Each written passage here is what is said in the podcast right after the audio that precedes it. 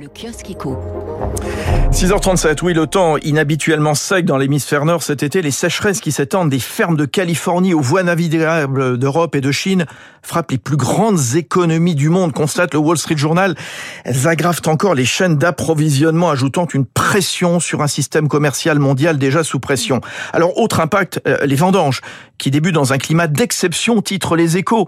Malgré le gel, la grêle et la canicule, la récolte précoce s'annonce de bonne qualité. Elle pourrait même être exceptionnelle en Champagne. Le Figaro Économie lui aussi se montre optimiste avec ses vendanges prometteuses dans certaines communes de l'Aube dès aujourd'hui. Dans le Bordelais, la surproduction incite à l'arrachage de vignes et les échos s'interrogent aussi. Le Bordeaux 2022 sentira-t-il la fumée à cause des incendies? Des incendies qui en Europe vont signer un record annuel de destruction. 700 000 hectares détruits, soit plus qu'en 2017, euh, principalement en Espagne, en Roumanie et puis bien sûr en France. Alors justement, comment sortir la France du carbone? Un redoutable défi pour le gouvernement, affirment les échos. Et pour atteindre l'objectif d'ici 2050, le rythme de baisse des émissions de gaz à effet de serre doit doubler.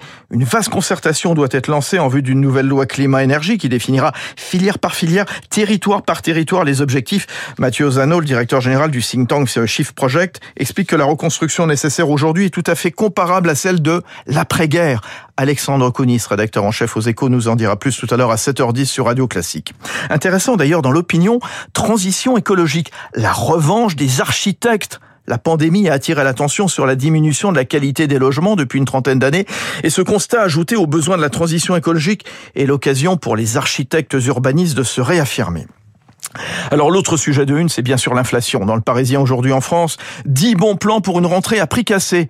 Et après un été ponctué par les catastrophes climatiques, le sujet des fournitures scolaires est l'occasion idéale pour apprendre la sobriété aux élèves, constate Ève Roger. C'est le sujet à la une du Figaro Économie. Rentrée à haut risque pour la distribution. Les grandes enseignes redoutent un coup de frein sur les achats. Dans les grandes surfaces, les consommateurs ont commencé à ajuster leur comportement. Ils réduisent les volumes achetés et privilégient les marques propres et les premiers prix. Dans le FT, d'ailleurs, le chef de la Bundesbank prévient que l'inflation atteindra son plus haut niveau en 70 ans. La flambée des prix de l'énergie causée par la compression du gaz en Russie devrait faire grimper l'inflation au-dessus de 10%. Et certains traders craignent que les marchés sous-estiment la détermination de la Banque centrale américaine à éradiquer l'inflation. Allez, à propos de la montée des prix, je termine par ce constat du Parisien.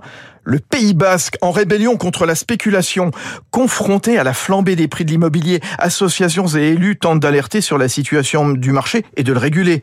Mais face à des propriétaires parfois gourmands et des touristes toujours plus nombreux, la colère gronde. Le Parisien qui rappelle que les prix se sont envolés sur tout le littoral. Le prix du mètre carré dans les stations balnéaires a augmenté de 13% en un an contre 7,7 pour la France entière. En tête du classement, eh bien, la Provence-Alpes-Côte d'Azur avec un prix moyen de 5429 euros. Tiens, on en reparlera avec François Monnier, le directeur de la rédaction d'Investir à 7h15 sur Radio Classique.